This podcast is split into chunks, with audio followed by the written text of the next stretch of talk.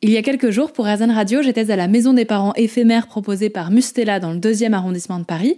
Et parmi les intervenants présents, j'ai croisé deux femmes. Bonjour, je suis Cécilia Creuset et je suis cofondatrice de l'application May. Bonjour, je suis Emmanuelle Rijade, infirmière coordinatrice chez May.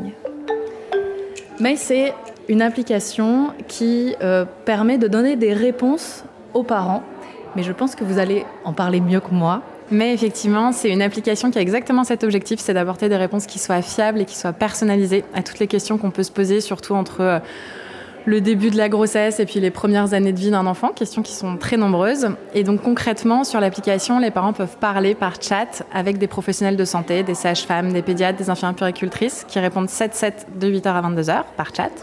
Et deuxièmement, les parents ont accès à énormément d'informations, là aussi 100% conçues par des professionnels de santé, qu'on leur propose à chaque étape de la grossesse et de la vie de parents, avec vraiment l'objectif de leur donner euh, l'essentiel de l'info à avoir en tête à chaque étape.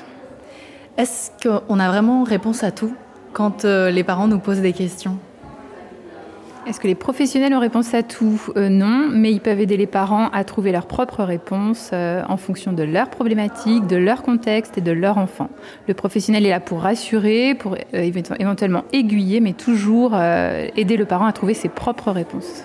Parce que ce qu'on pourrait imaginer d'une application qui va donner des réponses aux parents, c'est qu'il y a un robot derrière qui va répondre à, à des questions préétablies. Là, en l'occurrence, c'est pas le cas. Il y a 70 professionnels de santé qui sont en chair et en os, tu en as une devant toi, euh, et qui on tient vachement de nos côtés euh, justement. Et d'ailleurs, les parents, ils, connaissent souvent les intervenantes sur May. Il y a une, y a même une forme de lien en fait qui se qui se crée. Et je pense que que l'humanité qu'il y a dans ce projet, malgré le fait qu'en fait ce soit à distance, je pense c'est très euh, très au cœur en fait de, de ce qu'on veut faire quoi.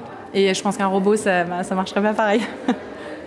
Et puis il y a un vrai travail d'équipe, c'est-à-dire que les professionnels communiquent entre eux, euh, il y a un dossier patient, donc elles peuvent se laisser des mots, elles peuvent se passer le relais, il y a un suivi de la famille, on prend des nouvelles de la famille. Quand quelque chose nous a inquiété, on les recontacte le lendemain et on se parle entre nous. Donc ça, il n'y a absolument rien de robotique là-dedans, c'est une équipe en fait qui euh, répond aux parents. Seulement, une variable me manque. Je n'ai pas d'enfants et je me demande si les parents d'aujourd'hui n'ont pas déjà divers intervenants pour répondre à leurs questions. Personnel de crèche, famille, amis, collègues qui ont vécu des situations similaires.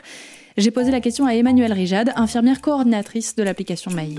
Les parents, ils ont souvent honte en fait quand ça se passe mal à la maison, si l'enfant dort pas ou si l'enfant euh, ne veut pas manger, ils ont l'impression qu'ils font pas ce qu'il faut. Donc ils arrivent avec leurs problèmes. Puis, des fois, ce sont aussi des problèmes euh, très concrets. Hein. Mon enfant a de la fièvre et je ne sais pas quoi faire. Donc euh, ce qui est chouette, c'est qu'ils comprennent très vite qu'en fait, bah, il n'y a rien qui est de leur faute. Ils font comme ils peuvent avec ce qu'ils savent. Et donc ils savent rapidement reconnaître qu'ils peuvent tout nous dire, tout nous confier, tout nous présenter. Et nous, après, on les aide justement à identifier le, problème s'il y a ou s'il n'y a pas. Est-ce que le fait d'être un professionnel qui va se rendre disponible sur une application aujourd'hui auprès des parents 24 heures sur 24, ça veut dire que... 8h, 22h. Ah, 8h, 22h. 7 jours sur 7, mais 8h, 22h. Est-ce que ça veut dire que quelque part c'est compliqué aujourd'hui de joindre un professionnel, de prendre un rendez-vous euh, pour poser euh, une question à l'instant T? Malheureusement, oui, la situation, elle est telle qu'on la connaît. Hein. il y a de moins en moins de pédiatres, euh, il y a très peu d'accès aux soins, les services ferment, les médecins ne prennent pas de nouveaux patients. Donc les parents se retrouvent très démunis. En plus, ils sont très isolés de leur famille géographiquement. Ils ont moins la mère, la sœur qui avant rassurait, pouvait modéliser des choses. Donc euh, oui, mais répond aussi à euh, un manque de professionnels autour des enfants.